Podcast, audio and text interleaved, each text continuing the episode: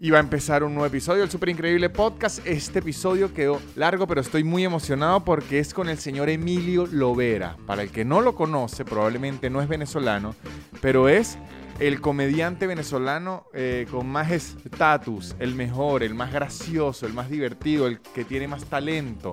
Él si fuera un jugador de FIFA, tuviese los stats en 99. Emilio canta, Emilio baila, Emilio actúa, Emilio imita, Emilio cuenta, hace toda vaina.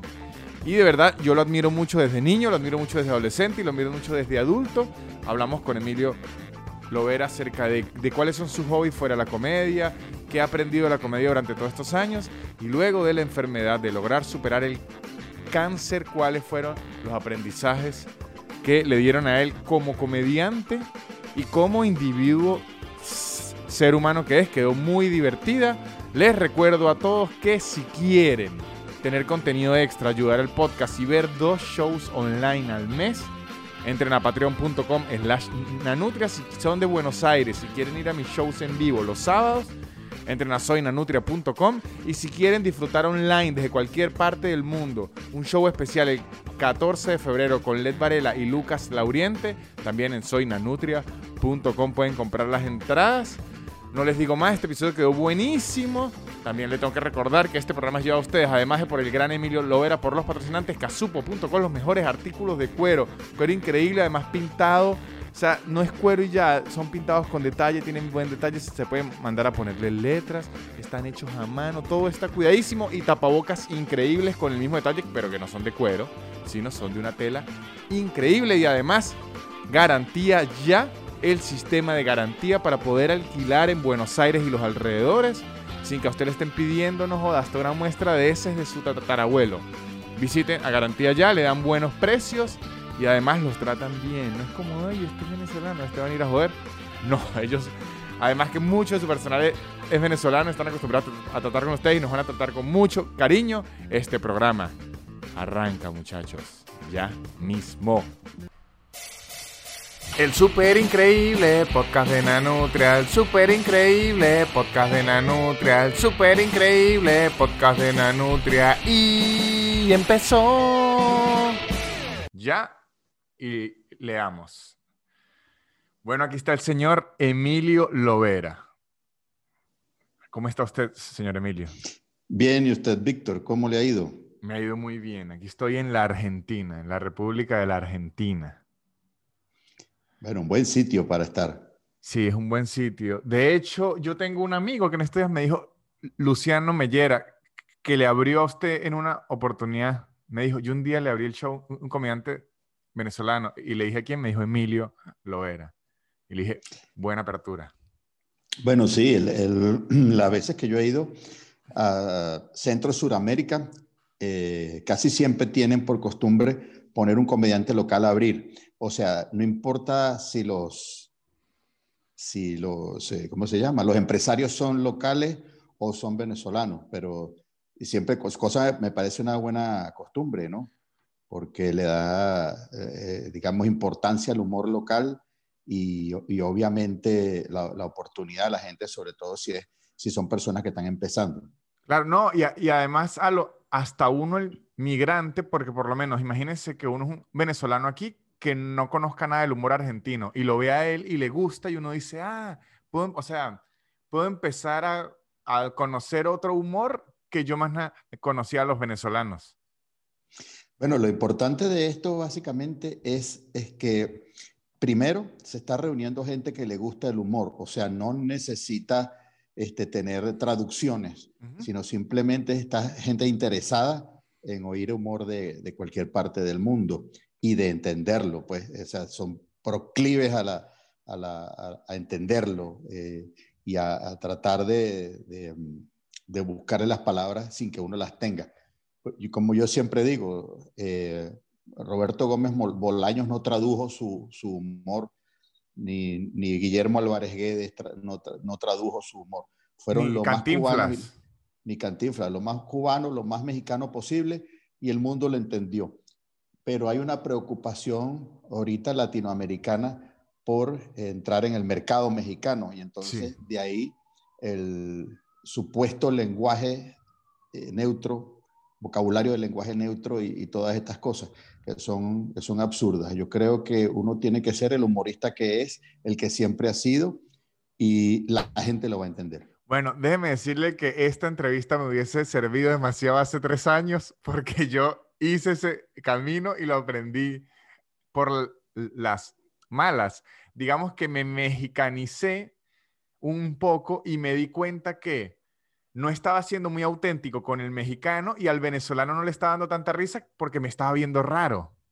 Claro. Entonces la gente no, no le para al contenido, sino le, le, para a la forma, no al fondo. Exactamente. Entonces de repente me escuchaban decir eh, la renta y el venezolano decía, hmm, ¿por qué está diciendo la renta y no Entonces como que había confusión. Y el otro le, y el otro le hacía raro que lo dijera tan, tan tan desacostumbrado a decirlo. Exactamente, por lo menos a mí siempre me sugirieron que empezara a decir chido o algo así. Yo dije, no puedo porque no me sale de la boca eh, algo como culero o como chido. Y lo que intentaba buscar el, el, el intermedio, y por suerte aprendí de Ricardo Quevedo, un colombiano, que él me dijo. Gran amigo dígalo una vez en mexicano y en venezolano y ya después lo dice en venezolano. O sea, como que lo explique una vez.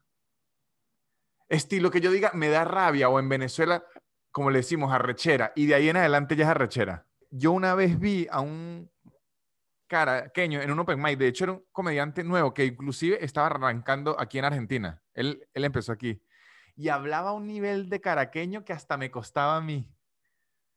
Y el argentino lo disfrutaba tanto y, mis amigos comediantes argentinos me decían que les gustaba porque lo escuchaba como bailando, que hablábamos como bailando el caraqueño y eso les daba, o sea, les gustaba demasiado y me impresionó. Sí, bueno, el, eh, cuando yo estuve en Comedy Central, eh, el comentario del argentino y del mexicano que estaban ahí oyendo todos los, eh, digamos, las piezas que, que, cada venezolano llevó, era que mm, les, les, gustaba mucho, les, les, encantaba, pero que había muchos que no eh, podían entenderlo por la velocidad. Entonces, obviamente, eh, las personas que hablaban más rápido entre nosotros son dos caraqueños. George Harris que habla muy, muy rápido, y alguien que no, hay que, que no hay que decirlo, simplemente al oír el, el nombre ya es rápido, Luis Chatein. Sí, sí, sí. O sea, la velocidad a la que hablan, cosa que, por, por ejemplo, a Luis, a Luis Chatein lo hace un extraordinario locutor, porque es un hombre con una capacidad de hilar las frases y, y las palabras, no solamente muy bien en, su estilo de redacción, sino a la velocidad que lo hace pero entonces le costaba mucho al mexicano, que es de un habla más pausada, y al argentino también. Luego, los que lo hacían como Laureano, que Laureano pide permiso a la siguiente palabra, eh, era extraordinario porque, porque lo entendían absolutamente todo. Bueno, usted, usted habla bien, o sea, más que hablar bien, pronuncia demasiado bien. Eso es una buena ventaja. Yo hablo muy atropellado, eso es un error mío. Pero bueno, yo así tartamudo, aguánteme hablar atropellado. Esto ya no me pidan más. Bueno, pero yo creo que tú tienes una, una gracia que aparte de la, de la natural, conlleva una genialidad, conlleva una construcción este, extraordinaria y una capacidad de relación de lo irrelacionable, que es donde está la esencia del humor. Entonces, la persona que es capaz de, de captar eso es capaz de aguantar la vía. Sí, sí, eso sí. Y, y particularmente sí he visto, inclusive me he visto videos míos hablando rapidísimo y digo, ¿de qué forma la gente me está entendiendo? Me imagino que agarran como las ideas principales y las unen y, y, se ríen. Sí, bueno, el, el, tartamudo se atropella porque como que consigue una, agarra como una bajadita. Exacto. entonces, en, en esta bajadita, este, puedo decir hasta que me vuelva a trancar, que es donde consigo la, consigo, consigo la subida. Entonces, eh, él dirá, pues naturalmente, dirá, si digo más aquí, pues me ahorro un, cierto tiempo en la frase. Lo describió mejor que un tartamudo, pero exactamente. Yo me siento que agarro vuelo y voto la mayor cantidad de palabras y otra vez digo que vamos a tranquilizarnos. Mire. Esto que le iba a preguntar yo, porque yo me puse a ver en, entrevistas que usted ha hecho y tal, y se habla mucho de sus orígenes y tal, pero yo una vez, nosotros tenemos un, amigo en, en, común, se llama Santiago, sonista. Sí. Y Santiago me contaba mucho, yo era muy amigo de él, ya no porque nos, nos alejamos, pero seguimos siendo amigos. Me contó una vez algo que me impresionó y luego averigué si era cierto que usted es capitán de navío. Eh, bueno, no, no exactamente. Este, eh, yo soy patrón de segunda. ¿Y eso qué es? Eh, digamos, capitán de navío es, una, es una cuestión de la marina mercante. Ok, ok. O, o de, la, de, la, marina de guerra, no sé si existe algo similar. Este, pero no, yo soy marino deportivo. Ok. Esto quiere, esto quiere decir que no, no tengo ningún cargo ostentoso. Lo que sí es cierto es que yo estudié en la, en la Escuela de, de Marinos Deportivos de Caracas, eh, cosa que, digamos, es absolutamente extraña estudiar para obtener un título que, que al final lo que es es una, eh, es una licencia de conducir lancha. Entonces, es como yo pregunto en el show, si alguna persona entre las mil, dos mil o tres mil o quinientas o doscientas personas que están en el escenario, alguno ha sacado una licencia de conducir presentando examen y nadie levanta la mano. A ver, yo también, yo, presenté examen. Entonces, este, pues había extendidose hacia los vehículos eh, marítimos. Entonces, yo quise hacerlo por, la, por las vías legales y conseguí esta escuela, estudié en esta escuela y me gustó mucho la, materia y estudiarla y me convertí pues en un aficionado a la navegación. Sí, pero yo recuerdo que eh, Santiago me contaba que a diferencia de la de vehículos, o sea, que la de carros, que la de lancha, el examen es muchísimo más complicado porque usted tiene que conocer como muchísimas cosas más a las que uno no está acostumbrado, que si cosas de mar, las velocidades es en otro, no sé cómo son las velocidades de las lanchas, en nudos, ¿es que es?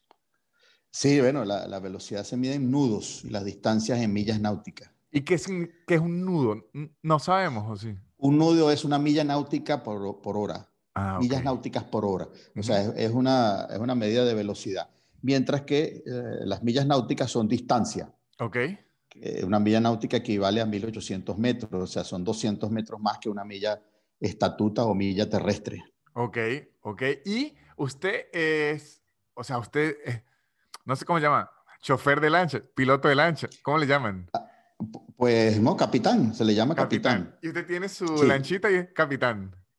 Exactamente, así sea de un peñero o, de una, de una lancha pequeña, eh, alguien debe estar a cargo y eso es tradicional entre los navegantes.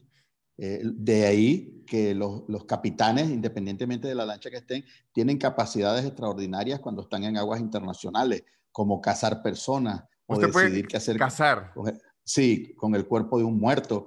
O sea, cualquier cosa se puede suceder en, aguas internacionales. Claro, estos son, digamos, todo adornado un poquito por el romanticismo de, los tiempos antiguos, ya que, este, eh, digamos, que la civilización latinoamericana viene por navegación. Es decir, quien, quien eh, pobló América fue navegante en, en, algún momento de su vida. Claro. Porque eh, era el medio de transporte y quien no se hace navegante en unas, en unas travesías de tres meses, por lo menos, tres meses navegando en un velero, o sea, algo que no tenía motor, pues definitivamente se hacía marino, se familiarizaba con, la, con la, el argot, con la jerga marinera, con, la, con, la, eh, con las maniobras. Ajá, por, lo menos, aquí que, que, esto yo no lo sé, lo pude haber googleado. ¿Cuál es babor y de cuál es estribor? Estribor es, es, tal cual como usted lo acaba de hacer con sus manos. Babor a la derecha y estribor, a la izquierda. Ah. No, no, no, no, perdón. Es que, es que lo, lo asocia al revés. Estribores a la derecha y babor a la Ok, estribores a la derecha y, y, y babores a la izquierda. Y ahí, ahí usted se va guiando. ¿Cuál ha sido el viaje más largo que usted ha capitaneado? Bueno, eh, en realidad yo, yo hice los ríos son navegables, que es una navegación por río este, en base a un programa. Y eso fueron, eh, en este caso se midió en kilómetros, en el río fueron 2.000 kilómetros. ¿Eso en el tiempo cuánto le tomó? siete días. ¿Y eso es de dónde a dónde? ¿En qué río es? Eso es desde el río Orinoco. uno, uno, va en el río, uno sale de San Fernando de Apure y llega a, mm, Puerto Ordaz, desde San Fernando de Apure hasta Puerto Ordaz, pero va recorriendo 20 ríos, por lo menos, por lo menos en esa oportunidad que fue récord, fueron 20 ríos. Entonces uno, uno va por el Padre Orinoco subiendo los afluentes y bajándolos, por lo menos uno, uno va, baja por el Apure, llega al Orinoco, de ahí se puede subir por el Portuguesa, se puede subir por, eh, por, la, eh, por, el río Parguasa o, se mete por los caños, por el Arauca, por el Arauquita, por el Charanga y por el Caura, por, por todos esos ríos. Y, se recorren. Y, no le da miedo porque esa frontera es peligrosa y más ahí en como en esos, o sea, tan adentrado en la selva, por así decirlo. Sí, bueno, lo que pasa es que la, digamos que el, la delincuencia, la guerrilla, el narcotráfico, digamos, de alguna manera necesitan eh, estar, eh, necesitan el aislamiento, la oscuridad, el ocultamiento, eh, la falta de medios para poder operar. Y en el, y en el contexto de, del rally, nuestros ríos navegables, nuestros ah. ríos son navegables, pues había una, una un gran operativo. Ah, es que eran muchos.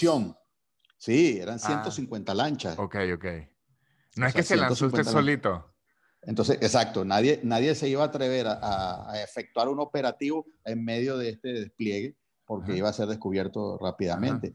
Y por otra parte, nadie quería problemas. Entonces, eh, nos asistían eh, autoridades de Venezuela y autoridades de Colombia. Okay. ¿Y, y qué, en, en, dónde dormían esos siete días? ¿En, en la lancha? Bueno, la, la, lancha que yo tenía para eso no tenía capacidades para, para dormir, salvo que uno se pusiese con una colcha impermeable a dormir afuera, cosa que lo hicimos muchas veces. Okay. Este, pero siempre se alquilaban porches de casa para okay. chinchorro. Por ejemplo, llegamos a un centro poblado y ya la gente decía, mira, aquí te alquilamos este porche y es la entrada de la casa donde habían unas columnas, unos palos, uno guindaba el chinchorro ahí este, y, dormía ahí. Este es un Porsche cinco estrellas porque tiene columnas de las buenas. De las buenas, con su alcayata de acero. Sí. Ajá, ¿y cuál cree usted que sería la diferencia? Yo no sé nada de, navegación, pero por alguna razón me fascina, como que tengo que atreverme. Creo que algún día me tengo que atrever porque de verdad me llama mucho la atención. ¿Cuál cree usted que sería la diferencia principal entre la navegación de río y de mar? Bueno, contrario a lo que se piensa eh, por aquella frase de marinero de agua dulce, Este, la navegación en río tiene sus, sus bemoles, como dirían los músicos, porque, eh, digamos, fuera de las marejadas, del mal tiempo, de las tormentas y, de todas esas cosas terribles con las que uno se podría encontrar eventualmente en, en, el mar, en el río también se consiguen eh, uno, escalones se consiguen remolinos, se consiguen piedras. Ah, claro, este, porque además el río eh, es, uno nunca sabe de verdad lo profundo que es porque el río siempre está movido, siempre está pintado marrón, entonces uno no sabe si hay una piedra o no porque eso se ve marrón. Sí, sí, cuando, donde hay, digamos, con la turbulencia se ve que hay piedras abajo, ¿no? En, en los ríos pero no todo el tiempo. Se, se, ve una sola piedra, es difícil que haga una, algo así. Y una piedra en el río es hasta más peligrosa que en el mar. El caso de, de los remolinos, bueno, que te, te, va a chupar aquí y vas a salir mucho más allá adelante. Sí. O los escalones. Yo vi una, una, una lancha que se partió en un escalón en, en el Orinoco. En el, el Orinoco, que es un río tan grande, se forman unas cosas extraordinarias por lo menos este escalón es algo que, que, que se mueve. Es un por ejemplo, escalón aquí, así que no me lo imagino. Tal cual. Pero de agua. De agua, sí, un escalón. O sea, es un desnivel del río que se forma a lo largo de un sector.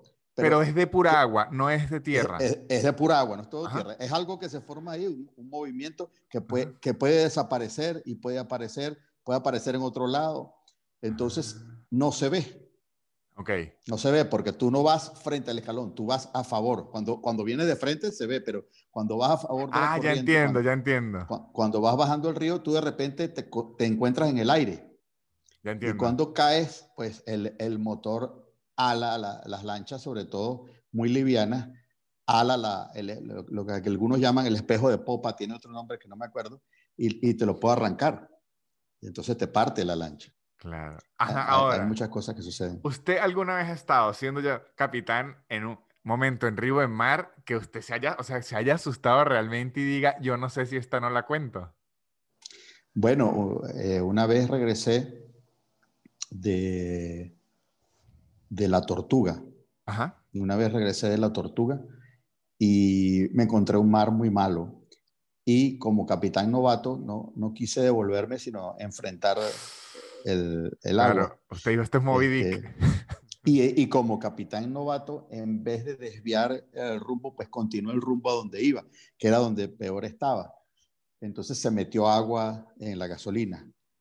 Y, y, al final, bueno, eh, en, un, en un, me tenía que tardar unas tres o cuatro horas, terminé tardando ocho horas peleando con el, con el mar y al final, eh, que estaba todo calmo, tenía la, el tanque de gasolina lleno de agua y estaba funcionando eh, a la velocidad que me daba el separador. Hay un filtro separador que saca el agua de la gasolina. Y entonces, a la velocidad que él sacaba la gasolina, a esa velocidad era que yo podía ir con, con un motor pequeño y bueno, iba muy lentamente. ¿Y e iba usted solo? No, iba con mi familia. Pero exacto, y en un momento a usted le tocaba disimular que estaba seguro, ah, pero no. Ahí nadie se dio cuenta de, que, de, de, lo cagado que yo estaba. ahí sí le sirvieron la, la, actuación. Sí, sí, ahí me sirvió la actuación y, uno, y unos grandes lentes que tenía. claro, porque además ese era mar adentro. Sí, sí, bueno, es esta, eh, eh, al principio, eh, digamos, es este mar que se hace de día y de noche este mar que uno sube, sube la, la ola, una ola de, de, frecuencia muy larga, que uno sube, sube, sube, sube, llega a la cresta y todo está clarito, todo usted ve para todos lados, todo horizonte 360, y después empieza a bajar la ola, se empieza a oscurecer todo, y usted para donde ve solo ve mar. más arriba de, de, su cabeza solo ve mar, hasta que vuelve a subir otra vez. Pero, ¿Y usted qué le decía a, a, a sus hijos?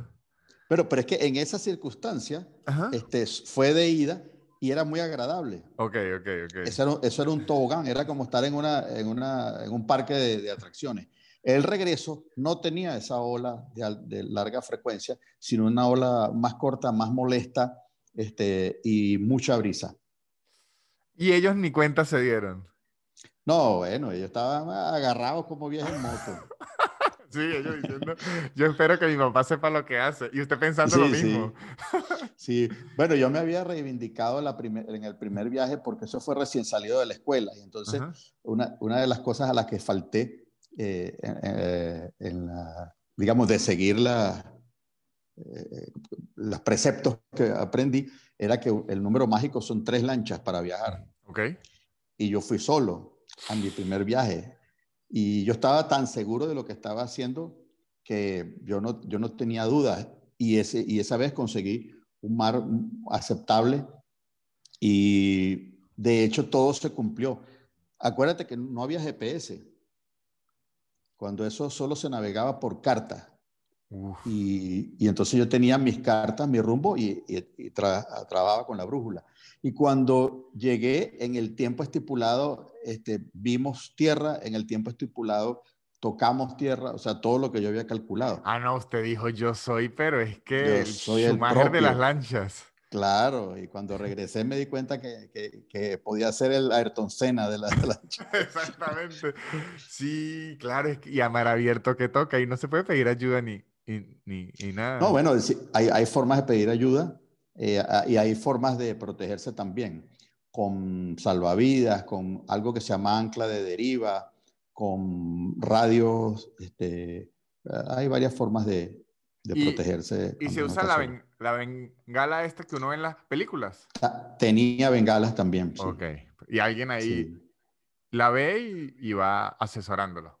Definitivamente para marcar la posición. Ahora, hay algo suyo que tiene mucho que ver con esto del mar, que siempre me ha llamado la atención, que siempre es, eh, es sabido. De hecho, esta entrevista no se pudo hacer antes porque usted estaba allá, que es que usted prácticamente vive la mitad del año en una playa en, Sucre. Sí, prácticamente. Eh, yo tengo una casita en Sucre, más, allá de, más allá de Cumaná. Y ahí vivo gran parte de, mi tiempo, sobre todo, eh, bueno, esta pandemia ha servido para que yo me ocupe más de, mi casa allá, porque, bueno, yo, yo, me divorcié y la casa le quedó a mi ex. Y entonces, quiere decir que en Caracas no tengo sino donde quedarme, será en la oficina. Cuando vengo me quedo en la oficina. Pero de resto estoy allá. Exacto. ¿Y allá qué hace? ¿Navega, pesca y lo que llama fresquea? Sentarse a fresquear. Bueno, el, el eh, ahorita no navego ni pesco porque no tengo ninguna lancha operativa y si la tuviera, este, no tendría gasolina. Ah, claro. Porque ahorita eh, no hay gasolina y, y, para nosotros los potentados millonarios menos, porque la gasolina le pertenece al pueblo. Pero sí tengo, sí tengo un peñero, Un, peñero que todavía lo estoy eh, acomodando. Es un peñero viejo que compré y, bueno, poco a poco lo pinté y ahorita está en el agua, más no tiene motor. ¿Y, es usted mismo ahí dándole en su tiempo libre? Sí, sí, bueno, con los amigos, ¿no? Tengo muchos amigos allá que, que a cambio de dos botellas de ron hacen lo que, lo que tú quieras. Claro, es que eso es lo bueno de la costa. En la costa, de botella de ron, se, hace, se consigue lo que no. Porque eso es lo que me parece interesante, que yo, yo que lo conozco, o sea, usted ya era una estrella desde que yo tengo uso de, de, razón. Mm, imaginarme a Emilio con una brocha, otros dos amigos con una botella de ron pintando un peñero en las playas de Sucre, es una imagen que además de gracia me impresiona. Bueno, eh, en, realidad, eh, digamos, se ve mucho más en muchos artistas que para mí también han sido ídolos, pero este, digamos, de, lo contrario sería que yo estuviese eh, en flu frente a un micrófono, incluso en el baño. No, no, entiendo, ¿no?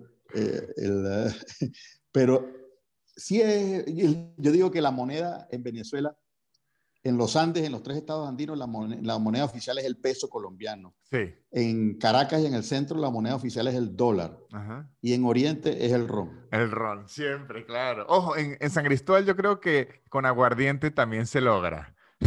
No, no, yo fui, yo fui allá eh, estuve en San Cristóbal hace poco, y hasta Mérida, hasta el Vigía, o sea, todo el mundo tiene pesos colombianos y todos, todos los precios en todas partes son en pesos y todo te lo calculan en pesos, pero están hasta acostumbrados, tan acostumbrados que solo te dicen la cifra y se supone que ya tú debes entender que están hablando de pesos. Sí, sí, mi, mi, familia siempre me dicen que si no sé qué, me costó no sé cuántos pesos y yo les, les sigo la corriente porque, pero en verdad no sé cuánto, Sí, yo tampoco sé. Ajá, mire, esta otra pregunta que le tenía, que, que también parte de ahí, de, de, lo que le había dicho, que desde que yo tengo como uso de razón, yo ya lo veo usted en, en, la televisión. ¿Usted tiene cuántos años de carrera? ¿35, 30 más? 40 este año. 40, imagínense. Yo tengo 31 de, de vida. Claro. Y eh, recuerdo demasiado. Yo, digamos que aunque me gustaba la Rochela, no podía empatizar demasiado porque era muy niño y la Rochela era muy política. Entonces había muchas cosas que ahorita entiendo, pero que póngale a los 8 o 10 años, se me escapaba tanta política. Pero yo recuerdo demasiado y aún recuerdo los personajes. Algo que me fascinó suyo. Usted tenía un programa que se llama Emilio.combo ese programa, yo no sé por qué conecté más con ese programa que con los demás. Y había uno que usted hizo que me parecía una, o sea, me parece una locura a nivel de realización por lo que conlleva, que era, usted tenía un sitcom que era con Iván Tamayo y con Carl Hoffman. Pero la locura era que era Iván Tamayo y Carl Hoffman y Emilio era el resto de personajes. O sea, Usted era todo el resto de personajes, usted era el conserje, el abuelo, era como un rockero, o sea, usted era el, el resto, el resto de personas en la serie era usted mismo. A mí eso me, me impresionaba demasiado. Er, era como un edificio y entonces el vecino de enfrente era John der Rebollo, el, el, místico del coco. Ajá. Que, el del coco místico, que era, era un afeminado eh, maracucho. Y, y, bueno, era, era cansón, ese programa era muy cansón. Yo cuando, cuando dijeron no va más el programa, yo en vez de entristecerme me alegré porque dije, bueno, no va más esta, esta tortura, porque era maquillaje tras maquillaje, cambio y el pensamiento que a mí me parece que Callito era un genio en eso, que hacía dos y hasta, hasta tres personajes y reaccionaba viendo al espacio, porque es donde se supone que tendría que estar el otro personaje, para conversar con él recitando mentalmente el parlamento del personaje, reaccionando por otra parte y respondiéndole. O sea, eso es una, eh, es una cosa muy difícil hacerlo con dos personajes. Callito lo hacía con tres y con cuatro. Claro, eso, eso yo me lo he imaginado. Ahorita, o sea, debe ser similar cuando uno ve las películas que si de Avengers y eso, que todo es en pantalla verde. A veces ellos tienen que reaccionar a un robot que no existe. O sea, es como usted y y, todos vestidos de verde y usted imaginándose la reacción. Yo creo que actuar así, bueno, yo lo he visto usted actuando voces de personajes animados estilo isla presidencial y es un trabajo mental increíble porque usted tiene que reaccionar a la misma voz que grabó hace tres horas. Sí, exacto, esa es la idea. Eh, no es tan difícil. Lo que pasa es que cuesta, eh, digamos, en el concepto acostumbrarse. Lo que, lo que se hace, por ejemplo, en el croma, que es el, uno de los trucos más antiguos de la televisión y que se sigue usando en, en la más moderna de las redes sociales o de los aparatos de, de smartphone, se, eh, sigue siendo el, el, mismo maldito croma de toda la vida. Con la pantalla verde, con la pantalla azul, ahora eh, se puede inhibir cualquier color, de hecho, en, en, los nuevos programas. Y tú, y tú puedes hacer tu croma y tú puedes eh, hacerte a ti mismo. En realidad es fácil. En realidad solo necesitas la ayuda de una sola persona, pero, pero no, es, no es tan difícil. Lo que te digo que, que es difícil es hacer lo, de, lo que hacía Callito. Eso sí es una cosa increíble. O sea, eso, eso es lo que le iba a preguntar, pero creo que él lo respondió, que usted diría que en la actuación lo más difícil es reaccionar a su mismo personaje. O sea, a un personaje que uno mismo hizo en otro momento. ¿Sí? Bueno, es, es, algo, es algo difícil, es algo que es necesaria concentración. Pero si se tiene la concentración, es fácil. Perfecto. Sabe que yo, esto es un pensamiento que he, he tenido y creo y quisiera saber si usted tiene esa inquietud. Yo viendo, más que todo en los, gringos, le doy un, nombre, Robin Williams, eh, Steve Carrell, el de The Office, que, que se metieron a actuar drama y después se transformaron en los actores, actores, actores. Yo siento que sus capacidades actorales en drama serían épicas. ¿Ha tenido alguna vez esa, como esa inquietud o no? O, con el humor le parece? No, nunca tuve este, intenciones ni inquietudes por trabajar en el drama. Sí me llamaron una vez y lo hice como como curiosidad, como prueba, hice un personaje en una telenovela, el bestseller de, de Radio Caracas Televisión que se llamaba De Oro Puro. Una cosa que inventó Julio César Mármol, eh, digamos, obedeciendo a una idea de, de, un comité que solo sabía manejar dinero, eh, de que la gente ya estaba cansada de la realidad por el efecto que produjo la telenovela por estas calles. Entonces ahora quería fantasía. Yo no sé quién les dijo eso a ellos. Y decidieron hacer una fantasía bien exagerada con inmortales, con magia, con, con tesoros ocultos y cosas. Bueno, se gastaron una millonada en esa producción. Todo lo que ganaron con, con por estas calles se lo gastaron en oro gastaron ahí. Y yo, y yo estuve en esa, en esa producción, la cual disfruté mucho, pero no me dio las satisfacciones que me hubiese dado si hubiese sido una serie de comedia o yo hubiese tenido un personaje gracioso. Porque cuando eh, un escritor o un productor de telenovelas te dijo, te tengo un personaje que es graciosísimo, ten por seguro que no da risa para nada. Sí. Dígame, o sea, no da risa para nada. Yo una vez, yo esto lo conté en un podcast, me llamaron de Benevisión, que para una novela. Y yo les repetía, ¿estás seguro que no se equivocaron de, de persona? ¿Qué tal? ¿Usted ha visto mis videos? Sí, sí, sí, sí, sí. Yo llego, me hacen prueba de vestuario. Yo no sabía, los canales de televisión son gigantescos. Yo, yo, yo, nunca había entrado a uno grande, tienen una sala de vestuario, de carpintería. Yo estaba impresionado. Benevisión era pisos y pisos. RCT me imagino que igual. Sí. Me miento todo, todo, y como, me ven al director, me saluda, y yo aún diciendo, esta gente se equivocó. Porque además yo estaba viendo actores de novela hacia mi lado. Cuando me dan el guion, veo que son muchas páginas. ¿Sabe que a medida que le dan el guion a uno, si es el de uno muchas páginas, cuando leo el nombre del personaje, dice Torombolo. Yo dije, el coño es su madre. Yo sabía que Torombolo no iba a ser el galán. Y la... Yo ya sabía que... No tuve ni que leer el guion. Yo dije, yo ya sé quién es este personaje. Sí, no, eh, eh, digamos que los escritores de, drama, cuando crean un personaje... Em, gracioso, según ellos, siempre están pensando en cómo hacer llorar con el personaje gracioso.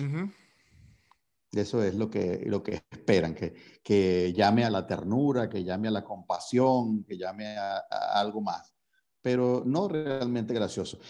Hay, hay, que hacer algunas salvedades cuando el propio actor tiene una personalidad tal que puede imponerse, como el caso de Freddy Galaviz que Freddy Galaviz siempre se dedicó. Freddy Galaviz era un tipo blanco, bajito, de pelo negro, con los ojos azules, muy ah, grandes y muy googleando. Voy a poner la foto aquí. Ah, comiquísimo, bigotón.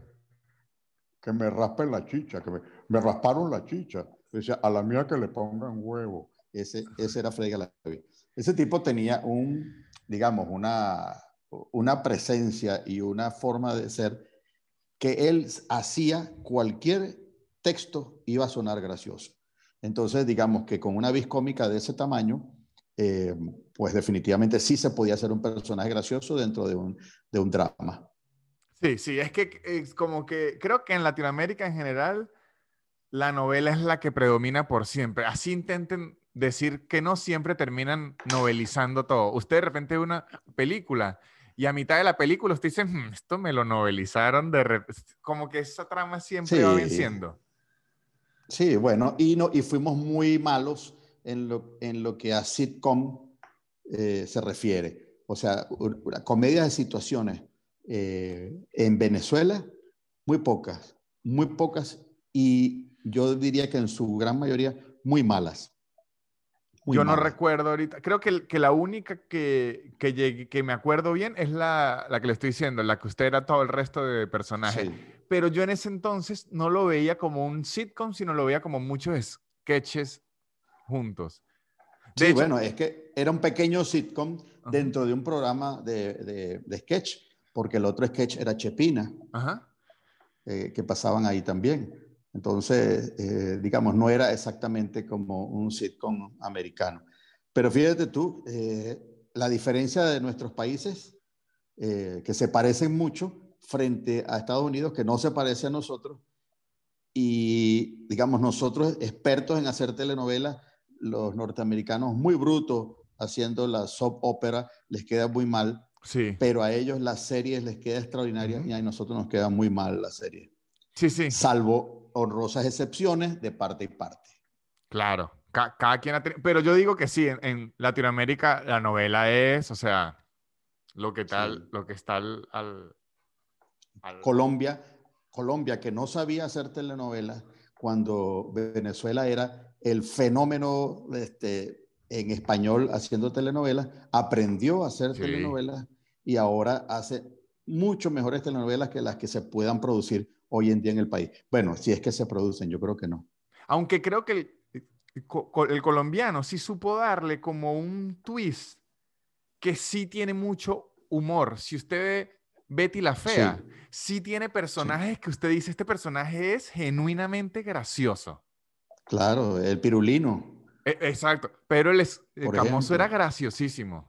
Bueno, el, el actor de, de Betty la Fea, el que hacía de gay, que era como unos Mel. ¿Se acuerda que era como un gay que el personaje se llamaba Hugo Lombardi? Hugo Lombardi, ese tipo es extraordinario en vivo. Claro, él es Eh, comediante. Es comediante, lo he visto, me he divertido mucho con él.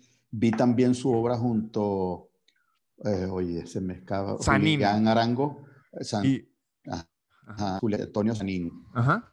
Vi, vi su obra y me encantó. Este, tienen muy buenos personajes, muy buenos textos, son, son muy buenos. Hay, hay colombianos que son extraordinarios, encabezados por eh, Ricardo Quevedo y Iván Marín. Son, son muy buenos comediantes.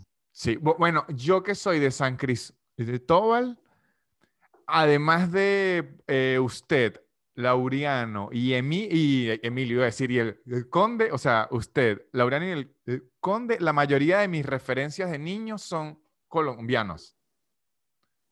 Que sí, Don Gedionda, hay uno se llama Jeringa, Sábado Felices, o sea, porque en San Cristóbal se consume muchísimo el humor colombiano. Y, y es amigo de Jeringa también, está viviendo en, los Estados Unidos ahora y, y es gran amigo. Eh, Don Gediondo también es amigo. Este, oye, faltó nombrar, por supuesto, a López. A Andrés López, ajá. Andrés López, sí, que bueno, marcó una, una época en Colombia y en Latinoamérica en general con su, con su stand-up La Pelota de Letras. Este, bueno, hay, hay, hay muy buenos, muy, muy grandes comediantes en, en, en América Latina. De, de, México hasta la Patagonia está llena de humoristas. Sí, sí. Y, y, de verdad creo que el latino en general siempre disfruta el, el, humor. Creo que como que es el mejor acompañante de las miserias. pues es una buena definición y abarca, nos abarca todo. Sí, es como que siempre, bueno, vamos a reírnos. Ya que estamos aquí, vamos, vamos a reírnos. Y de, de hecho, ahorita, como en Argentina hay una inflación dura y problemas eh, económicos, usted puede soltar un chiste de Venezuela en el 2015 y entra aquí completico. O sea, entra perfecto, ni traducirlo hay que. Bueno, como una época en que no, nos reíamos en la Cuarta República de los chistes de, de Fidel Castro. Ah, sí. Todos los chistes de Fidel Castro, hasta que llegó el innombrable Lord Voldemort y tú lo que hacías era cambiarle el nombre de Castro a él y le quedaban al dedillo. Claro, funcionaban perfecto. Bueno, ahora que se nombró a Lord Voldemort para despejar estas energías y olvidarnos de esto, creo que es mejor ir a publicidad. Y bueno, ya que estamos disfrutando del gran señor Emilio Lovera y que queremos seguir disfrutando de él, lo que nos dure, qué mejor forma de protegernos, por eso hay que usar tapaboca, porque inclusive que si el presidente de México que estaba diciendo, los tapabocas no sirven de mucho, van, le dio coronavirus, Trump, los tapabocas no sirven mucho, paz, coronavirus, Bolsonaro, los tapabocas no sirven mucho, pan, coronavirus, inclusive a los que sí usamos tapabocas nos da coronavirus, pero al menos nos protegemos a nosotros y a los demás, casupo.co tiene los mejores tapabocas del mercado porque tienen primero los colores increíbles. Ahorita unos artistas están interviniendo ciertos tapabocas, así que ya usted puede estar en las últimas pasarelas del Fashion Pandemia con casubo.com. Vienen en distintos tamaños, distintas formas, distintos colores, distintos como ya tiene todo. Es como muchachos, la Carolina Herrera de los tapabocas, casupo.co, increíble y además talento venezolano. Y también, muchachos, garantías ya. Garantías ya que tiene. Garantías ya son seguros de caución. Garantías para que usted pueda rentar un apartamento, una propiedad, una casa, un PH. ¿Sabe aquí PH? Les digo esto. PH no es penthouse. Cada vez que un, un, amigo me decía, no, yo vivo en un PH, yo decía, Dios mío, pero este se enchufó. Aquí PH no es penthouse. Aquí PH es el departamento de abajo de la planta baja que usualmente es más grande porque está en la planta baja y no paga condominio, lo que aquí llaman expensas. Le doy ese dato, bueno, si quieren una casa, un PH o un departamento, garantía ya le ayuda a conseguírselo. Le da la garantía y lo asiste en todo lo que usted necesite, que cuando usted está en otro país usted no entiende un coño, me van a robar, me van a... ¿será que esta gente me está pidiendo la plata y después no va a aparecer? Garantía ya lo puede asesorar para que eso no ocurra. Arroba garantía ya. Ajá, Emilio, Continuamos. Ahora aquí viene una parte más en, en, en entrevista de eh, cosas que quiero saber yo como profesional de la comedia que quiero aprender de alguien que es una eminencia. Yo siempre lo describo a usted como el Jordan de la comedia de Venezuela, aunque ahorita le diría Lebron, para que a mucha gente se va a molestar, porque a usted lo que lo considero es, además de, como decir, indiscutible, es que tiene muchas habilidades, estilo Lebron, defiende, ataca, pasa. Así siento que usted, yo lo vi a usted hacer, es stand-up, yo nunca lo había visto usted hacer, es eh, stand-up, es eh, stand-up. Siempre lo había visto usted como contar chistes. Cuando lo vi hacer stand-up dije, ah, Emilio hace esto también y lo había visto imitar y lo había visto hacer de todo. ¿Qué, o sea, ¿qué considera usted que eh, a un comediante en formación lo ayudaría muchísimo para ir haciéndose más e, eficiente y eficaz al momento de dar risa? O sea, digo, no digo más famoso ni nada, sino digo como alguien que dé más risa. Bueno, aquí hay una discusión eterna y permanente que puede resultar para algunos ofensiva. Este, cuando yo empecé hacer lo que yo hago, daba pena, daba vergüenza. Una familia no quería mostrar a su hijo que quería dedicarse a la comedia. Ni siquiera quería mostrar uno que se quería dedicar a la música. Quería mostrar al arquitecto, al ingeniero, al abogado, al militar y al sacerdote, pero nunca al comediante ni al músico. Entonces, este, eh, digamos, todo aquel que se quisiera dedicar a la comedia no tenía dónde ni cómo estudiar. No había ninguna fuente de información, ninguna fuente de, estudio para, esto, no como el músico. Por lo tanto, el comediante estaba por debajo del músico, por debajo de todo aquel, porque no se estudiaba. Esto quiere decir que todo comediante del pasado o por lo menos la gran mayoría, eran comediantes naturales. En 100% en, empíricos. Empíricos, pero más que todo naturales. Ajá. Es decir, más que todo naturales porque tenían una gracia natural, una habilidad para hacer reír y de ahí que se dijera que, que podría hacer una carrera con esto. A diferencia de hoy en día, que hay una persona que, es, este, que, que tiene 25 años de carrera como economista o como y de un día para otro decidió inscribirse en un curso para ser comediante. Y siguiendo los, los parámetros del stand-up comedy puro según el libro, según las clases y según eh, todo esto, pues le sale algo aceptable y es considerado un profesional porque, porque estudió. Sin embargo, se olvidan a veces de la primera regla, la regla número uno, que es que dé risa. Claro, esa es la regla 1 y la 10. Así conozco a algunos comediantes de, de esta época que en realidad su performance es impecable. O sea, la, seleccionaron los temas, desarrollaron los temas, este, hicieron sus pausas, este, se portaron, sacaron 20 en la teoría, pero no dieron risa. Estos son el tipo de comediantes que se presentan en zonas de confort, zonas hechas exclusivamente para oír estando, donde va una gente muy tolerante que aplaude, que aplaude así no le dé risa, eh, con, un aplauso, digamos, piadoso, de alguna forma, porque son gente que está empezando. Entonces, hoy en día, por eso, el comediante que es gracioso, natural y que estudia, pasa a ser un super comediante. Ok.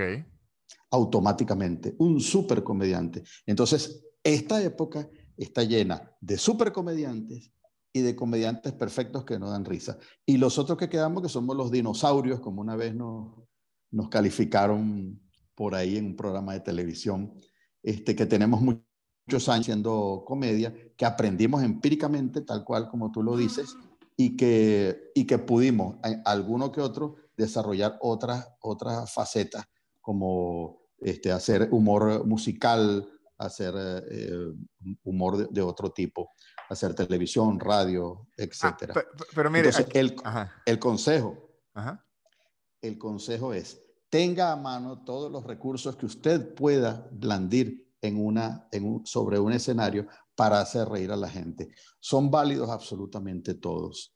Es válido saltar la cerca y devolverse. Es válido, eh, digamos, todo lo que sea, siempre y cuando produzca risa. este, no necesariamente debe producirle risa a usted hasta que usted no se conozca como comediante, hasta que usted no sepa exactamente quién es usted, este, no utilice las cosas que le dan risa a usted, utilice siempre las cosas que le da risa al público.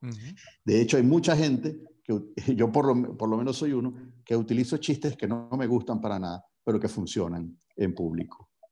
Bueno, yo hago, hago, yo ya tengo chistes míos que no me gustan, pero yo lo tengo en mi cerebro en un, un, un baúl que es el de emergencia.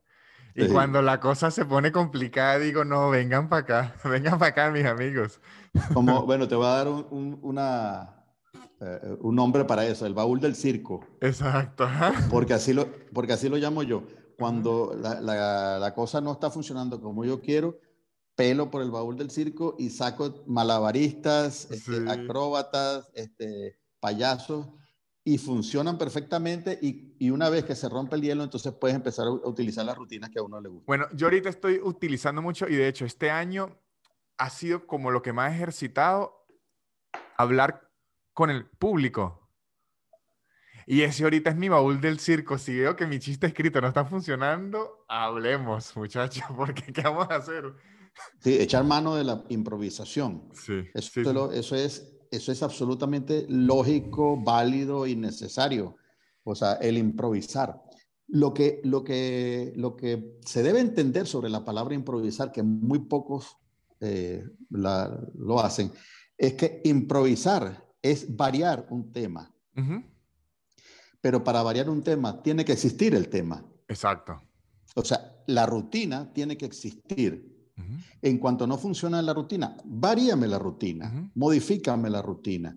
Este, eh, yo, cuando, yo cuando empecé lo que hacía eran chistes e imitaciones. Ok. después empecé a desarrollar los chistes de una manera de ponerlos como estampa criolla. Así lo describía Oscar Llanes. Al, al describir el chiste, yo estaba haciendo estando. Claro. Porque eso no era parte del chiste, esa era, esa era una parte adicional donde yo describía cómo, o sea, por ejemplo, el chiste del carro de Drácula que fue tan famoso, yo empecé a describir cómo son los pueblos en Venezuela, cómo son los pueblos en la noche, cómo son las fiestas, cómo habla la gente de los pueblos, qué dicen, a qué le tienen miedo, este, eh, cómo son las carreteras en Venezuela, cosas que son lugares comunes de, de la mayoría del público, que ha viajado por pueblos, que se ha ido en un carro por una carretera oscura, que se ha encontrado con una fiesta de malandros, que oye hablar los malandros. Entonces todo esto formaba parte de un solo chiste, donde el remate del chiste era lo que menos daba risa de todo el chiste. Sí, sí, sí. Oh, Entonces eso era variar el tema. Usted lo que daba era, la gente sin darse cuenta, usted lo que estaba haciendo era muchos chistes disfrazados de uno. O sea, la gente cree que es el chiste del malandro cagado y en verdad Emilio le está metiendo como 1500 chistes. Está el chiste de la calle, el chiste de la fiesta, el chiste del malandro, el chiste de agacharse. Pero el cuento es como el, em, el empaquetado, el... como decirle el... Exacto. Para eso, eh, sí, el delivery. exacto. El, el, el, eh, para la gente que está em, empezando de manera de, de consejo también, no se puede perder el contacto con el mundo exterior. Ah, hay mucha gente que logra fama y se, y se desliga del, del, mundo normal por, por, esta fama. O sea, primero, no, no porque se crean grandes personas después de, de, lograr algún triunfo, sino que se les hace más difícil la vida, se les hace más difícil estar en sitios públicos, pero deben lograr de alguna forma permanecer dentro del círculo cercano, dentro de la familia, dentro de los amigos, dentro de los vecinos, porque ahí están los personajes, ahí están los chistes, ahí están las identificaciones que, el humorista tiene para ser eh, gracioso. Cosa que no se estudia. Eso también tiene que traerlo innato el humorista. O sea, una capacidad de identificar. Y de observación. De observación. Yo un día vi una entrevista de Seinfeld que decía un poco lo que usted está diciendo, que el comediante se puede permitir ser famoso, pero no celebridad. Porque el problema es que ya usted no se identifica y él dice algo que es muy bueno, que él dice que por eso es que él tiene hijos. Porque para sus hijos usted no es una celebridad nunca. Nunca. Ni para su esposa, usted es su papá y ya, no me importa usted quién sea, ni que nada, usted es mi papá, no, no me interesa cuánto dinero gane. Entonces él dice que que eh, si un comediante, cuando un comediante se entrega a ser celebridad, a limosinas, a lujo, muy bien, que lo disfrute, pero a la hora de hacer reír es como, ajá, y el, y esto, como el, sabor, la yo, yo eh, eh, es bajar a tierra. Un concepto que tengo yo, a lo mejor alguien ya más lo haya dicho, pero no lo, he leído, yo siempre he dicho que el comediante particularmente es el artista que se tiene que sentar del lado del, del público, no de la fama. Claro, definitivamente. La, el comediante que pierde la humildad pierde todo. Sí, sí, o sea, uno siempre tiene que ver lo malo de la fama, no lo bueno, porque es que usted siempre es los ojos de la audiencia. O sea, siempre, siempre he visto eso. Y, y mire, ¿sabe que me recordó con lo de los dinosaurios? Algo que yo siempre he pensado que es increíble cuando no importa lo famoso que uno sea y lo que le digan, cuando le dicen a uno algo malo, es lo que se acuerda a uno y, y, le da rabia. Porque, porque yo, más bien, aquí en Argentina lo, lo he dicho mucho y se lo digo a mis amigos comediantes argentinos. Yo creo que hay que darle gracias a usted, a Lauriano, a Callito, a, a a, Zapata porque en Venezuela existe algo que yo no he visto en otros países de Latinoamérica, que la profesión de, digo, hablo en la actualidad, me imagino que ustedes se la remaron y ustedes sí la sufrieron por otra, el comediante no lo ven como payaso, sino nos ven como, no, este tipo, inclusive al revés, este tipo es inteligente, analiza, o sea, eh, aquí en Argentina respetan demasiado al músico, al comediante no tanto. Como, de hecho, en los teatros, el, el stand-up y la comedia siempre como, ah, ok, le damos las peores horas. En yo le he dicho que me sorprende porque yo desde que empiezo a hacer esto en Venezuela, ustedes ya habían como que marcado eso y es por el contrario. O sea, a mí, cuando yo me dedico a esto, por lo menos que sí, yo cuando empecé a esto viví con mis tíos en Caricuao. Y mis tíos en Caricuao no saben nada del stand-up a ellos no les interesa, no saben ni les interesa. Y la referencia a ellos, en lugar de ser un payaso o un, un monigote, eran, decían Emilio o Lauriano, así, o sea, eran como su... De hecho, mi tía siempre me decía, yo prendo el televisor todas las noches a ver si un día lo veo ahí. O sea, es como que hicieron que la profesión fuera algo digno. Sí, bueno, eso fue preocupación de todos y especialmente mía, porque eh, yo, no, yo no entendía el porqué del desprecio al humor, cuando el humor tenía este, eh, tanta, tanta demanda y, y, era tan, tan aceptado en Venezuela, la gente vivía con el humor. Entonces, en Radio Caracas Televisión y supongo que en Venevisión también, el, humor siempre era como un poco relegado. O sea, los humoristas no eran los artistas mejores pagados, ah, salvo honrosas excepciones. Eh, Joselo, por ejemplo, un humorista realmente muy, muy bien pagado, por encima de las estrellas de la telenovela.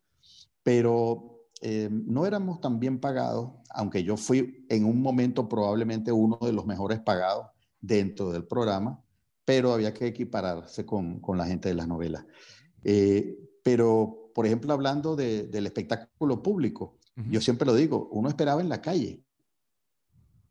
Uno esperaba su turno en la calle. O sea, tú no, tú no tenías derecho a pasar al sitio. Así fuera un bar inmundo, una, una, una cervecería, una cosa, eh, el tipo dice, bueno, espérate afuera y yo te digo cuándo vas a entrar.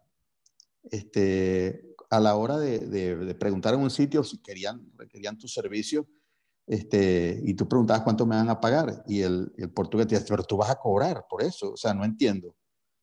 Sí, bueno, sí, no, vale, estás loco, ¿cómo vas a cobrar por eso? Por, para, subirte y echar chistes, por eso vas a cobrar. O sea, no les entraba en la cabeza, no era culpa de ellos. Se supone que era un trabajo tan, tan tonto y tan bajo, tan estúpido, que tú no podías ni pensar ni soñar en cobrar de eso. Pero yo, a, a mi edad, yo, tendría 21 años, yo decía, pero, pero espérate un momentico, o sea, si la gente viene por mí a oír chistes y mientras está oyendo los chistes está tomándose una, una botella de whisky, ¿por qué no? O sea, te estás lucrando. O sea, ¿por qué no me vas a pagar un porcentaje de lo que vendas? o, o, saca una cuenta. Obviamente yo no estaba cobrando nada extraordinario. Yo, yo estaba cobrando 300 bolívares, 400 bolívares, 500 bolívares cuando mucho. Y, y era difícil que lo pagaran. La primera vez que yo trabajé en una forma, digamos, más formal, aunque tuve que esperar en la calle y todo, este, me hicieron un contrato. Y ese contrato era el contrato del sindicato de radio, y, de radio, televisión, cine y afines del Distrito Federal y Estado Miranda. Y ese contrato, obviamente, le saqué una fotocopia, me lo llevé para mi casa. Y yo lo transcribí y le empecé a agregar cláusulas. Qué buena, está buena. Entonces, las cláusulas que le empecé a agregar son, el artista deberá esperar en un sitio adecuado. Que no huela a este, pipí. Oye, sí, exacto. el artista deberá tener, el, artista no le va a hacer espectáculos a una pista de baile, ni a una piscina, ni a un área verde. Tiene que hacer el, espectáculo a la gente, al público. Este, y bueno, una serie de cláusulas que, por cierto, eh, por ejemplo, para ponerte un ejemplo, el conde del Guacharo llamaba para mi oficina para decir que tenía un cliente que por favor le mandara un contrato modelo para ver si... y entonces de mi oficina, después a, los dos meses, llamaban y decían, por favor, mande un contrato modelo para... y entonces veía cómo él había copiado mis cláusulas. O sea, usted se, anexado usted se convirtió como un dealer de contratos. Sí, a, su contrato, pero yo decía por dentro, no importa, porque eso es lo que queremos. Eso es lo que queremos, que todo el mundo, oye, vea que esto es una profesión, que aquí se genera, este, digamos, un movimiento económico para la persona que contrata y por ende, oye, merece quien te genera este movimiento eh, una, una, una, un emolumento, pues, para decirlo de, esa manera. Y entonces así se fue como adesentando, adesentando, adesentando. Empezaron a respetar. Este, yo me convertí como en una, en una ladilla para los, los directivos de Radio Caracas porque cada vez que entregaban un premio yo hablaba del, desprecio hacia el, hacia el humor y del aprecio hacia las telenovelas, que eran la columna vertebral de la programación, la telenovela era el producto más chévere que tenían, y La Rochela, que estaba ganando el, el rating desde hacía 50 años, no le paraban mucho. Entonces, pero yo creo que sí valió la pena porque se reivindicó el nombre del humorista en Venezuela y de alguna forma hoy nos, nos respetan a todos. Sí, sí se hizo. Valió la pena. Fue un trabajo increíble. De, de hecho, sembraron en, en, la gente, que yo no sé qué habrán hecho, pero el venezolano, al menos el público que me va a ir a mí, que me va a ir a ver a mí particularmente, digamos, no siente culpa en pagarme, ¿me explico? Sí. No es que le está dando dinero a un payaso, por así decirlo. Ellos están pagando por entretenerse una noche. O sea, como que Exactamente. sí valoran el entretenimiento y no es algo que hice yo porque le digo, desde que yo empecé ya estaba eso, pero es algo que sí valoro cuando lo he visto en los otros países que no, no es igual de apreciado. Eh, bueno, pero, pero en Venezuela sí se hace igual, igual como se valora ir a ver un concierto. Eh, es decir, tú vas a ver un concierto, no te vas a llevar nada en la mano no, no vas a sacar un producto en la mano, a menos que te regalen un programa de mano o te regalen un, o te hayas ganado una franela en el sorteo, pero de resto lo que, lo que te lleva es la hora o las dos horas o el tiempo que pasaste ahí, que te divertiste, que fuiste con tus amigos, que fuiste con tu pareja, que fuiste con, con, con no sé quién y, y, lo disfrutaste, pasaste un rato divertido. Eso es lo que se está vendiendo. Y por, lo menos... Esa, esa catarsis. Yo aquí ya vamos a entrar en, en, la última pregunta, que para que vea que yo soy de la generación novelera, la última pregunta vamos con drama. pero, pero hay algo que sí le quería decir para que vea que no todo el mundo es dinosaurio. O sea, que no todo el mundo los acusa dinosaurios. Cuando yo veo, yo veo muchas entrevistas de humor gringo, porque ellos son los que casi siempre hacen más contenido. Y siempre veo que todos los comediantes, la mayoría de comediantes hacen referencia que oían a Bill Cosby, oían yo le voy a decir, el chiste de Bolívar que recorre Latinoamérica, Emilio, obviamente en, piratería lo escuché, creo que no es un secreto para nadie. Sí, sí, no, sí. Lo habré escuchado, Emilio, como un millón de veces. bueno, había, ahí había mucho, en, ese chiste, había mucho de irreverencia, porque, digamos, estaba comenzando a jugar un poco con los símbolos sagrados de, de, la patria. Eh, digamos que yo no sé por qué eran tan sagrados los símbolos venezolanos cuando en los países que se querían mucho más a sí mismos, eh, digamos, los símbolos eran, estaban en, poder de la gente. Aquí no. Entonces eh, nos arriesgamos. Yo siempre tuve el, pensamiento, al igual que el Laureano, por su parte, de hacer un evento donde se jugara un poco, se, se mm, pusiera en, en, evidencia los errores de la historia de Venezuela. Y ese, ese lo representa que me encantó. Y bueno, eso fue inspirado en una frase, esa, esa rutina fue inspirada en una frase. La frase era de, precisamente de Laureano Márquez, que él dice, el llanero no, eh, no es flojo, el llanero lo que tiene es un cansancio histórico. Ajá, exactamente. Porque ellos eran los que le echaban bola en la, en la batalla. Y, y así fue, pues. De hecho, yo, yo, yo, creo que así arranca el chiste. Sí, sí, así arranca haciendo referencia a esta frase de, y, de, y hay una, hay una parte, Emilio, que es que la recuerdo en ese chiste que me parece, o sea, para el momento era durísima, que es cuando usted va a imitar a Bolívar la primera vez. O sea, el chiste ya lleva rato. Usted nunca ha hecho Bolívar. Nunca, nunca, nunca, nunca, nunca, nunca. Van, cuando lo hace la primera vez, que habla como Chávez. Y que usted después hace una pausa y le dice, mire, yo soy experto en voces. Ese es mi trabajo. Y yo hice un estudio del diafragma, de no sé qué, no sé qué, no sé qué, y descubrí que Bolívar hablaba así. Eso me mató. Claro, porque no hay, no hay forma de demostrar lo contrario. O sea, nadie, no hay información de, la, de Bolívar. Hay un chiste muy gracioso del gato, que llegó un aspirante a comediante que le dijo al gato, mire, por favor, métame ahí, que yo soy imitador. Y el gato decía, pero bueno, usted, usted es imitado, yo soy imitado. ¿A quién imita usted? Al, al que sea, al que sea yo le imito. Así, imítame a Simón Bolívar. Y el tipo le dijo, bueno, sería cuestión de oírlo. Pero a mí, ese que usted dice, de hecho, me, me, acuerdo que es como que Bolívar está mandando a expropiar unas fincas, excepto la de él. Sí. Pero que haya sido con esa voz, es que me mató. Dije, aquí. Sí, porque el, el, ejército, el ejército libertador expropió muchas, sí. muchas, muchas tierras para dárselas a los que se sumaban a la causa independentista. Entonces, digamos que las apropiaciones no son nuevas. Claro, pero yo, yo dije, aquí Emilio está diciendo tanto con tan poco que es increíble y que usted haya pensado en hacer la cláusula esa, que usted estudió el diafragma y que usted le... A mí me pareció eso una genialidad porque yo dije, de, de, hecho, de ahí, yo, yo, me acuerdo que una vez se lo pregunté cuando yo era guionista de Isla presidencial. Eh, esto de la discusión del humor negro siempre existe y tal y eso, pero usted me dijo una frase que me fue increíble y la aplico aún hasta la fecha que es, nunca diga nada en la tarima que usted no pueda defender abajo. claro. Y claro, Definitivamente. Yo, pensé, en ese Bolívar, claro, usted tiene su defensa que es que nadie puede decir lo contrario. Claro, no hay forma. Entonces yo me quedé con eso. Yo nunca digo nada o, ah, de hecho, cuando improviso y se me sale algo que yo no quiero decir, pido disculpas en el acto. En el acto, sí. Como para que no quede duda. Y admitir los errores sobre la tarima es una de las cosas más, que funcionan mejor para un comediante. Sí, sí, sí. Uno se puede dar esa licencia. De hecho, a veces cuando yo, yo tengo un detalle, yo ahorita, como le digo, llevo como dos años especializándome en la improvisación con el, público. Y a veces veo improvisadores con el público que son muy agresivos. Y lo que pienso es, qué tontos que no saben que si es al revés, tienen más que ganar que perder. O sea, porque siempre... El síndrome Sicilia. Así, así era. E, es que yo no lo conozco.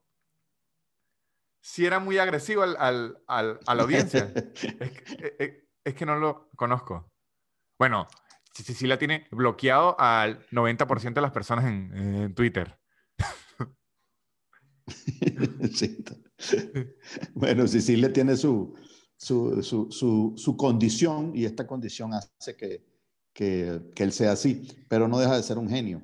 Eh, Sicilia es una persona que, bueno, obviamente eh, ha hecho mucho por el stand-up y ha hecho mucho por, por la comedia en Venezuela. Ay, Emilio, ahora aquí así, la última pregunta ya para cerrar esto, que esto me llama mucho la atención. Usted ya acaba de salir de una eh, enfermedad, ¿no? Sí. Fue, no estoy bien entendido, fue cáncer. Sí, cáncer de colon. El, el mismo que a Chávez, ¿no? Y es el más popular del mundo, el cáncer de colon. El, el que va ganando en el rating. El que va ganando, sí. Segundo creo que es el, el, el de qué? El de seno, o no, o no recuerdo, de próstata, algo así. Bueno, en el hombre, obviamente. Y de hecho, yo fui como mucha gente el que se enteró cuando usted hizo esa publicación que fue épica, que era cuando el CENIAT le estaba reclamando que por qué no había declarado y usted le dijo que no había declarado porque tenía un año sin trabajar, que por eso precisamente. Claro. Es que, digamos que no es que no se ha declarado. El problema fue que se declaró en cero. Claro. Porque siempre hay que declarar. Entonces, más, más una persona perseguida tributariamente como yo. Entonces tenía que declarar en cero, declarar en cero, declarar en cero. Y entonces vino el tipo y me parece muy sospechoso que usted haya declarado en cero. Y dice, bueno, mira, uno declara en cero cuando no trabaja. Y uno no trabaja cuando uno está enfermo. Y cuando uno tiene un cáncer, este, oye, se pierde mucho tiempo, se, uno se desconcentra mucho, le cuesta mucho ir a trabajar, ahí las terapias son prácticamente diarias en muchas etapas, radio, radioterapias, quimioterapias, aparte de toda la serie de exámenes, aparte de las operaciones, porque hubo, hubo por lo menos tres, tres operaciones. Entonces, eh, digamos, se, se, fueron en eso prácticamente el año completo. Y si no puedo porque tengo cáncer, yo, ¿dónde voy a inventar yo pagar al CENIAT de, lo que no se produjo? Entonces terminaba aquello con, diciendo, bueno, yo no se preocupe que a mí, conmigo no va a poder ningún tipo de cáncer. Me gusta, me gusta eso, me fascinó. Ahora, ¿qué siente usted que cambió en Emilio Lovera de personalidad, de visión, de el comediante haber vivido eso? Bueno, en, acelerar los sueños, en acelerar eh, aquellas cosas que se quieren hacer y no se han hecho eh, por, simplemente porque, porque le parecen a uno lejanos, porque le parece a uno que hay tiempo, le parece a uno... No, no hay mucho tiempo. Ok. Este, digamos que las cosas hay que hacerlas lo más pronto posible y disfrutarlas lo más pronto posible desde ya. No hay que dejar de trabajar, no hay que dejar de hacer las cosas. ¿Me, ¿me puede dar el ejemplo de una que usted haya dicho, no, hasta no le doy tiempo, tiempo, y ahora dijo, no, ahora la quiero hacer, pero desde ya? Bueno, este, una de las cosas que siempre quise hacer fue construir un, un faro. Ok. Construir un faro marino, y lo estoy haciendo. Allá en Sucre, porque en Caracas no creo. En, sí, en Caracas no, está difícil. Y esa es una de las cosas. Viajé a, conocer a mi nieto tres veces. Eso también lo había pospuesto. Em, eh, muchas cosas hice en, esta época. Eh, sobre todo eh, construcciones para dejar. Empecé a, a, tener más contacto con alumnos. Okay. Porque porque creo que ya a estas alturas este, sí tengo cosas que decir, tengo cosas que enseñar y a estas alturas, hoy en día, hay gente que quiere oír este, lo, que, lo que le pudiera servir para un futuro. Eh, por eso estoy diseñando un curso y lo estoy haciendo, precisamente otra de las cosas que, que empecé a hacer, eh, para, para gente que quiera trabajar en el medio, sobre todo humoristas, que se llama todo lo que no es stand-up. Me gusta, me fascina. Porque digamos que la gente se concentra en, el material, en la, escogencia del material, en el delivery, en la redacción, y no habla de los sitios de trabajo, no habla de la ética profesional, no habla de los empresarios, de los managers, de, los locales, de los horarios, del vestuario, de, de, todas estas cosas que están alrededor eh, y, se, dicen pocas cosas de eso. Entonces yo tengo bastante que hablar sobre eso, bastantes consejos que dar. Estoy preparando ese cursito. Me fascina. Buen, buen curso porque es exactamente lo que usted dijo. Se, se habla mucho de... Además, ¿sabe qué siento? Que últimamente el stand pasó a ser de gente, por así decirlo, cool. Entonces todo el mundo lo que mucha gente quiere ser cool y uno dice, ah, pero y la risa, coño, hágalo reír. Exacto. Está bien que sea cool, pero hágalo reír. Sí, hay gente que solo, que solo cree que el stand-up es atreverse. Ajá, ajá. Que, que ojo, es gran parte de, del, del, del, hecho, es atreverse, o sea, subirse a un escenario. De hecho, hay muchísima gente que es muy valiosa, muy graciosa, pero su problema es que no se atreve a subir al escenario. Pero una vez que, visto esto, se encuentra por otra parte mucha gente que se atreve, que es absolutamente desfachatada, de subirse al escenario sin arrancar una sola risa del público. Entonces, claro, ayudado por lo que yo te digo, por este público eh, amoldado, este público entrenado, eh, público, eh, ¿cómo te diría yo?, de zona de confort, que ayudan a que esto, a que esto siga, es caldo de cultivo para este tipo de comediante. Sí, y ojo, yo algo también que he visto, este, es que en cierto punto, bueno, e, es que ya también es estilos de, de, de eh, comedia. También se puso ahorita muy de moda como yo quiero dar un mensaje. Yo quiero dar un mensaje, quiero okay, dar un te mensaje. Te estoy oyendo entrecortado. Ok, ahora, ahora, ahora, ahora, ahora, ahora sí me oye bien. ¿Te oigo? Ok, no es que yo hablo entrecortado, Emilio. Te oigo. es, es, natural. Sí, no, pero estoy confundiendo las entrecortaduras tuyas con las entrecortaduras del, del internet. De la, de la, señal. Ajá, no, lo que digo es que ahorita hay como una tendencia desde hace años, a, aquí en Argentina lo he visto mucho, que quieren dar un mensaje, quiero dar un mensaje, quiero dar un mensaje.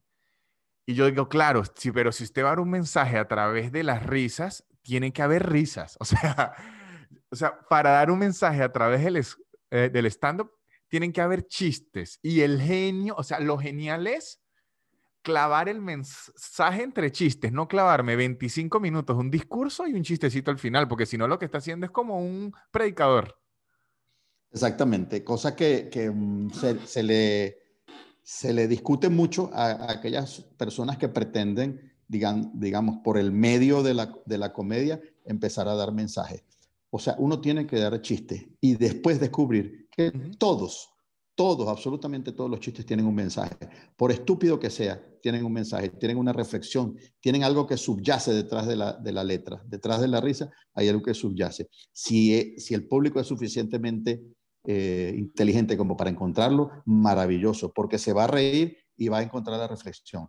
Y si no, solo se va a reír, que es absolutamente válido y para eso ¿Sí? es que vino. Bueno, por, por, lo menos yo hay días, hay días que, que digo, cuando quiero escribir, yo digo, concha, le quisiera plantear este punto de, punto de vista, ¿no? Y a veces algo el chiste y digo, ay, pero qué aburrido yo regañando a la gente. O sea, como que en verdad disfruto más es que la gente que tiene sus problemas en el día a día vaya hora y media a mi show, se olvide los problemas y después al salir, bueno, ahí ya no puedo hacer nada, se vuelve a preocupar de sus problemas, pero creo que en mi caso particular, siento más satisfacciones en que la gente piense, ay, pero este sí es loco, miren las locuras que está inventando, a que yo les quiera regañar de algo, como que no me dan mucha satisfacción. Y eso que si veo a alguien con un muy buen mensaje, lo aprecio, pero yo darlo, no sé, no, a mí particularmente no me gusta. Bueno, este, la idea, no creo que tú hagas, hagas tanta, tanto de eso porque tú eres una persona graciosa, pero sí hay otros, hay, otros que se, que abrogan la tarea de, darle clases de, ética y eso a la gente dentro del, contexto de un show de comedia. Y eso es absurdo. Sí, de, hecho, yo tengo un truco que me funciona a mí. Creo que también es por mi apariencia de nerd, bueno, apariencia y, y, y que lo soy, o sea, no lo voy a mentir, este, que cuando yo quiero dar un ejemplo de algo malo, yo lo soy y me funciona más. Sí, es cierto. Si uno, si uno asume su responsabilidad como venezolano en actitudes de venezolano, Ajá. la gente se suma. La sí. gente dice yo también. Exactamente. Pero si tú los acusas exclusivamente a, a eso del público, tiene que estar en un, en un, contexto bien justificado para que la gente lo acepte. Sí, porque es que y yo también siento que es eso. ¿Para qué ir uno a regañar a la gente? Por lo menos si voy a regañar, me regaño a mí también. Bueno, como el, show del malandro, que es un show más largo, comienza diciendo ese, todos somos malandros. O sea, en Venezuela todos somos malandros. Entonces, hay gente que se molesta, pero de inmediato yo lo explico. Y es que el, eh, el venezolano, este, digamos, se saltan muchas leyes desde niño. Sea, leyes que existen, este, pero que son como, están tácitamente, este, digamos, olvidadas, liberadas, este, arregladas, pues la gente no se siente que está haciendo algo malo. O sea, hay gente que sale todos los días de su casa comiéndose una flecha, pero como todo el mundo lo hace, ya eso no es, o sea, a la hora de decir soy inocente, jamás he cometido delito, se olvidan de esa fecha, de esa flecha que se comen todos los días, se olvidan del semáforo que hay que comerse por los choros, se olvidan de pararse en la acera donde está el rayado amarillo, se olvidan, se olvidan de toda la cantidad de delitos normales que cometen. Entonces, claro, esto yo se los explico y la gente lo va, lo va asumiendo. Si es verdad, van recordando cuáles son los grupos. Les pregunto, ¿quién sacó una licencia presentando examen? ¿Quién ha pagado una multa? ¿Quién ha pagado una multa de tránsito? ¿Quién no le ha dicho al contador, este, ponme a pagar lo menos que pueda. Ah, o, sea, o, sea, nosotros somos delincuentes en cualquier país decente. este, nos damos cuenta cuando viajamos. Cuando viajamos, eh, eh, de hecho, tú vas a un nuevo como turista a visitar a alguna persona que ya tiene 10 o 20 años viviendo afuera y te, las advertencias del primer día son brutales. Ah, te lee la letanía. O sea, aquí no puedes hacer esto. Aquí, por favor, la botella de whisky tienes que llevarla en la maleta este, aquí si estás bebiendo tienes que ir en el asiento de atrás. Aquí no te pares aquí, cuidado con la luz. dice una serie de cosas que jamás te dice nadie en, Venezuela. A mí un día un, un, amigo que es escritor del Chigüire me dio como 15 minutos de lección explicándome por qué yo no me podía llevar el trago del camino. Yo decía, no, este es el camino, porque era mi lógica, este es el del camino. Claro, la lógica, el caminero. Ajá, y yo dije, no, es que me regreso, necesito el del camino para no dormirme. Y me dijo, no, no se lo puede llevar. Y explicándome, explicándome todo. Sí, sí, no, es que eh, entonces es cierto, un, venezolano no puede comportarse en el mundo como se comporta en Venezuela porque es un delincuente. Sí, pero uno... No puede hacer nada. Pero si lo va a regañar, uno tiene que darse culpa a uno mismo porque tampoco es que uno se va a lavar las manos. Es que tú puedes decir eso y puedes encontrar un público serio, pero pasas inmediatamente a narrar tu propia experiencia. Exactamente, ajá. y se acabó. Sí, sí, me parece muy bien. Emilio, creo que esta ha sido una charla increíble. Muchas gracias por prestarnos su tiempo y por prestarnos su sabiduría. Y de aquí se, se lo digo, no son dinosaurios. De hecho, ustedes se convirtieron para nosotros como lo que es Jordan para LeBron o Maradona fue para Messi. Que es, unos drogadictos maestros. No, bueno, sí, pero no, sino que, sino que uno no puede, uno no puede hacer nada porque de una vez, ay, pero Emilio lo hizo mejor y uno, ah, bueno. pero de verdad. Sí, no, no. Hoy, en día, hoy en día eh, este, tener un ídolo es, es difícil porque ahora los, los, ídolos son muy cuestionables. Es difícil encontrar un ídolo incuestionable, solamente cuando se muere, pero salvo Maradona, que sigue siendo un drogadicto vivo y muerto. Sí, sí, sí, pero sí. créame que al menos de la mayoría de comediantes que yo conozco, al menos a usted lo, lo tenemos, mira aquí. Muchas gracias. Muchas gracias. Y cada vez que alguien me pregunta, porque yo aquí me soy como, cada vez que alguien me, pregunta que de comedia venezolana, quién quiero ver? Usted es los primeros nombres que, que suelto. Muchas gracias, Víctor. Mire, cuando vaya por Argentina, espero verlo por allá. Claro que sí. Ojalá que sea pronto, que esta pandemia este, afloje y que se reactiven los vuelos. Cuando venga, le ofrezco hacerle un asado y le doy mate, para que vea mi nivel de argentinización ya. Pero no, no, no mate el asado. No, no lo voy a matear, se lo voy a hacer bien hechecito y con su mate. Hechecito. Sí, va. Bueno, Emilio, muchas gracias. Muchas gracias. Hasta luego. Saludos a tus seguidores. Chao. Muchas gracias, Emilio. Bueno, muchachos, y esto ha sido todo por este episodio. Espero lo hayan disfrutado. Yo lo disfruté demasiado. Se cumplió como un sueño poder entrevistar y hablar con el gran Emilio Lovera. Espero que le vaya muy bien. Que bueno, que le vaya muy bien. Oficiales fue increíblemente bien. Espero que le siga yendo bien. Recuerden que patreon.com slash nanutria tienen mucho contenido extra y pueden ayudar al podcast, que en soynanutria.com pueden ver dónde son mis shows y comprar las entradas y que casubo.co tiene los mejores artículos de cuero, tiene correas, tiene cinturones, tiene billetera, tiene, coño, de una... Métanse en... No les voy a decir qué tanto tiene casubo.co, porque ustedes deberían entrar a arroba casubo.co y verlo y decir, es increíble. Con razón es un súper increíble producto y garantía ya, si usted está en Buenos Aires o alrededores y está buscando dónde mudarse y dice, mierda, eso es un peo, no consigo, ¿quién me va a dar la garantía? ¿Quién me va Bueno, garantía ya. Le ayuda a conseguir la garantía, o sea, ellos se la dan porque ellos trabajan en eso y además le ayuda a conseguir los departamentos que le aprueben esa garantía y le ayuda a conseguir inmobiliarias dignas que no lo roben y que usted no termine sin departamento y sin plata. Así que arroba garantías ya y este programa se acabó. La élite. Barrera. Yeah. Su, su, su, super increíble. Pop, pop, pop, pop. Su, su, su, su, super increíble. Pop, pop, pop, podcast de Nanutria. Es casi una hora llena de locura y un acento gocho que es una dulzura. El perro siempre jodiendo la grabación y él soltando pura desinformación. Su, su, su, su, super increíble. Pop, pop, pop, pop, podcast super increíble. Pop, pop, pop, pop.